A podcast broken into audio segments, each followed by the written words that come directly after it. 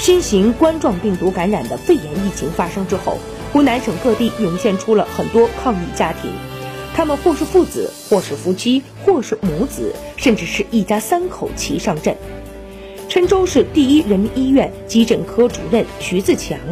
只有趁着午餐的时间，才能够到发热门诊去看望同样作为医生在值班的儿子。